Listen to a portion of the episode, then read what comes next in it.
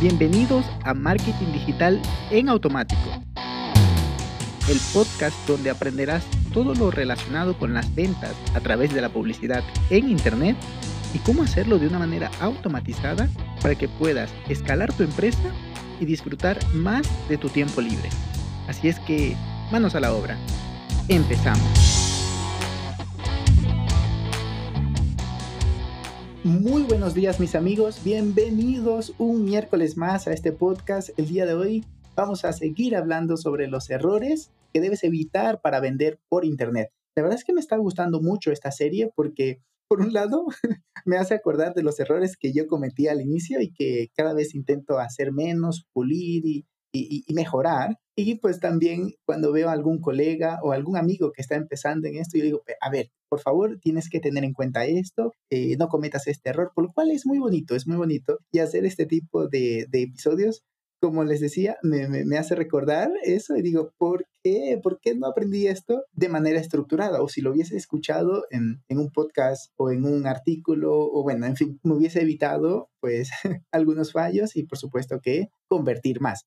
Pero no pasa nada, no pasa nada, pues así mismo es esto, no se puede saber todo, sino es que se debe empezar para en el camino ir y continuar aprendiendo. Esto es un nunca parar. Pero bueno, sin más introducción, vamos directo con uno de los errores muy comunes y es no medir ni analizar. Por ejemplo, cuando vas a lanzar un negocio o una landing page, por ejemplo, ¿no? que es un embudo y todo esto, ¿has hecho un análisis de mercado? ¿Has visto la competencia? ¿Has visto qué palabras claves están queriendo posicionar y cómo tú puedes competir con ellos, has visto la autoridad del dominio, has visto eh, los precios que manejan, es decir, has analizado el mercado, sabes cómo está la competencia y cómo tú puedes ir allá afuera y ofrecer un servicio innovador, distinto, desde otro ángulo, no lo sé. Esto tienes que tomarte el tiempo para analizarlo yo sé que es muy bonito. A ver, y yo emprendo por pasión, o sea, me encanta y esto nunca dejaré de hacerlo. Me refiero a emprender, a crear negocios, a crear sistemas y bueno, a todo lo que tiene que ver con el mundo de los negocios, del marketing. Pero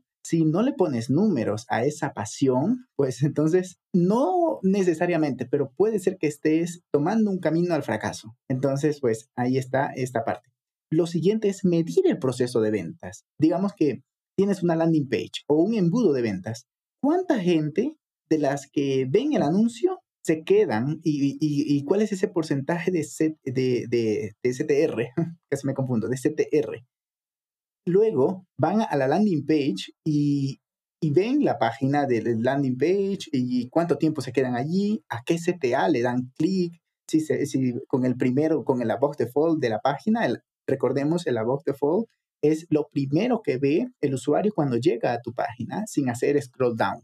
Por ejemplo, que tienes un video embebido y un, y un formulario de registro, o si nada más es el formulario y una imagen y un CTA, no lo sé. Pero ese es el above default que también en el celular debes tenerlo muy en cuenta para que la persona llega, insisto con esto, llega y ya sabe qué hay allí para ellos.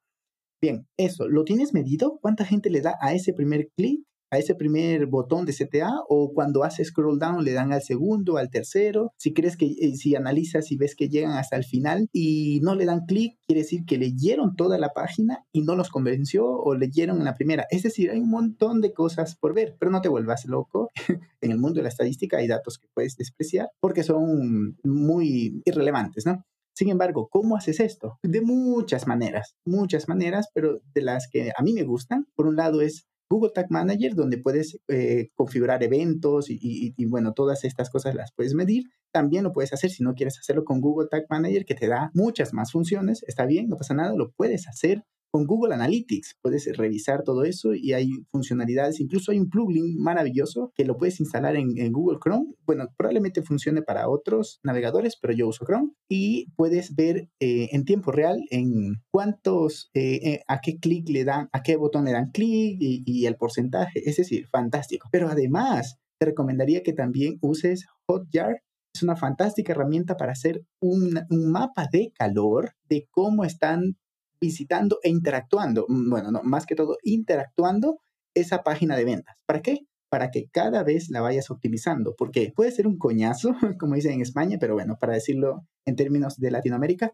puede ser un trabajo grande el implementar esto, pero que no se te olvide que esto debe continuar. Ya lo implementaste, ahora es a revisarlo, a mejorarlo, optimizarlo y cada vez que vaya mejor, por lo cual es un trabajo que siempre debe acompañar a tu proceso de venta online. En fin, me he emocionado con esto, pero tienes que hacerlo porque con eso puedes tomar decisiones en base a datos y no en base a intuición, por lo cual estás yendo por buen camino si lo haces con los datos.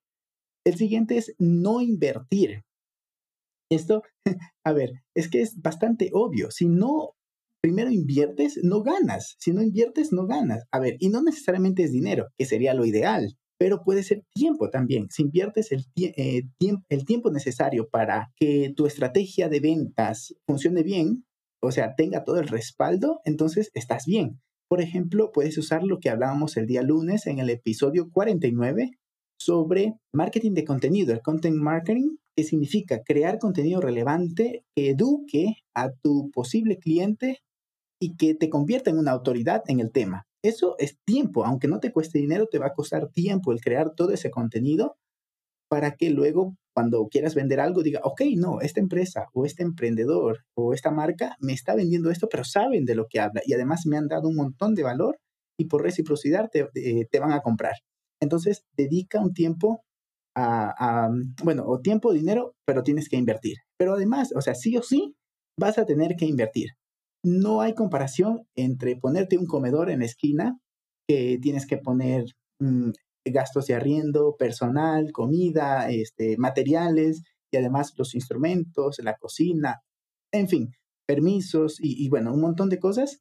Eso en comparación a comprar un hosting, a comprar un dominio, a, contratar un buen diseño, un, branding, una marca personal, perdón, un branding o un diseño web, un desarrollo web, dependiendo de lo que necesites, tienes que hacer esas inversiones, pero no tiene nada de comparación en lo que tiene que ver con un negocio offline, que es mucha inversión en comparación a lo digital. También tienes que invertir en captación de clientes. Entonces, pues la palabra invertir debe estar en tu vocabulario. Y por último, otro de los errores es no simplificar tu oferta. A ver, esto es fantástico, porque eh, hace poco hablaba con una amiga que me decía que tiene un montón de servicios lo cual es fantástico, eh, quiero decir, a nivel intelectual, de que sabe un montón de cosas. Ojo, y, y, pues seguramente tú que me estás escuchando también. Pero para el cliente que viene hacia ti a pedirte una solución a su problema, hazle lo más sencillo posible la decisión. No le confundas diciéndole que, por ejemplo, yo te puedo dar una rutina de alimentación, pero también te puedo dar una rutina de ejercicio, pero también te puedo dar una rutina de, de calistenia y además un consejo psicológico, pero incluso también ropa para deporte. Ok, sí, todo eso está fantástico. Pero de entrada no lo compliques. Escucha a tu cliente y resuélvele ese problema. Luego ya ganas su confianza y lo puedes llevar en una escalera de valor para venderle más cosas. Pero en primera instancia no lo confundas. Hay una estrategia muy bonita que se llama la estrategia del pricing, del bueno, el malo y el feo. Puedes poner tres precios simbólicos a tres paquetes de servicios o producto, ¿no? Eh, puedes paquetizar tus servicios, ¿no? A eso me refiero. O si es un producto, pues está mucho más fácil. Si la televisión es pequeña, mediana y grande, pues ahí están los precios. Entonces, bueno, y, con el precio ancla, ¿no? Bueno, creo que otro día podría hablar de la estrategia del pricing, del bueno, el malo y el feo, y de la psicología que hay que aplicarle para que puedas eh, implementarla bien. Pero bueno, en todo caso, simplifícale lo máximo posible. No le compliques la vida porque a tu cliente, porque él va a pensar, no, no, no, ¿y cómo hago? ¿Qué necesito? Tú eres el profesional tú le puedes decir, ¿sabes qué? Este, entiendo tu problema, vamos a hacerlo en fases, de pronto en cuatro meses, seis meses o dos años vamos a aplicarlo de allá, que es mucho más avanzado, pero ahorita lo que tú necesitas es esto. Así es que vamos con esto, tú eres el profesional, tú lo asesoras y ya está. Conviertes, vendes más porque no le haces difícil la decisión a tu cliente. Me he emocionado con este episodio, pero seguro que te será de gran valor Mm, aplícalo, me cuentas por mis redes sociales cómo te fue y pues a mí me dará, como siempre, mucho gusto escucharte o leer. Un abrazo digital y nos escuchamos el día viernes. Chao, chao. Y hasta aquí el episodio de hoy.